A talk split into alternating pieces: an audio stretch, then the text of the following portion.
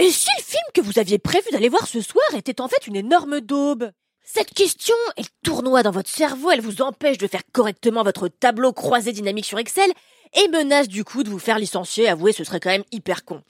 Heureusement, vous pouvez compter sur votre podcast préféré, c'est le mien évidemment le seul avis qui compte, pour vous aider chaque semaine à esquiver les bouses et ainsi servir le capitalisme avec l'esprit léger. Je suis Kalindi Rampfel, journaliste cinéma et je serai, en toute humilité, votre phare dans la nuit, votre guide dans le dédale infernal des sorties cinéma. Bienvenue dans cette saison 2 du Seul Avis qui compte, dont vous pourrez retrouver un épisode chaque vendredi sur toutes vos applis de podcast.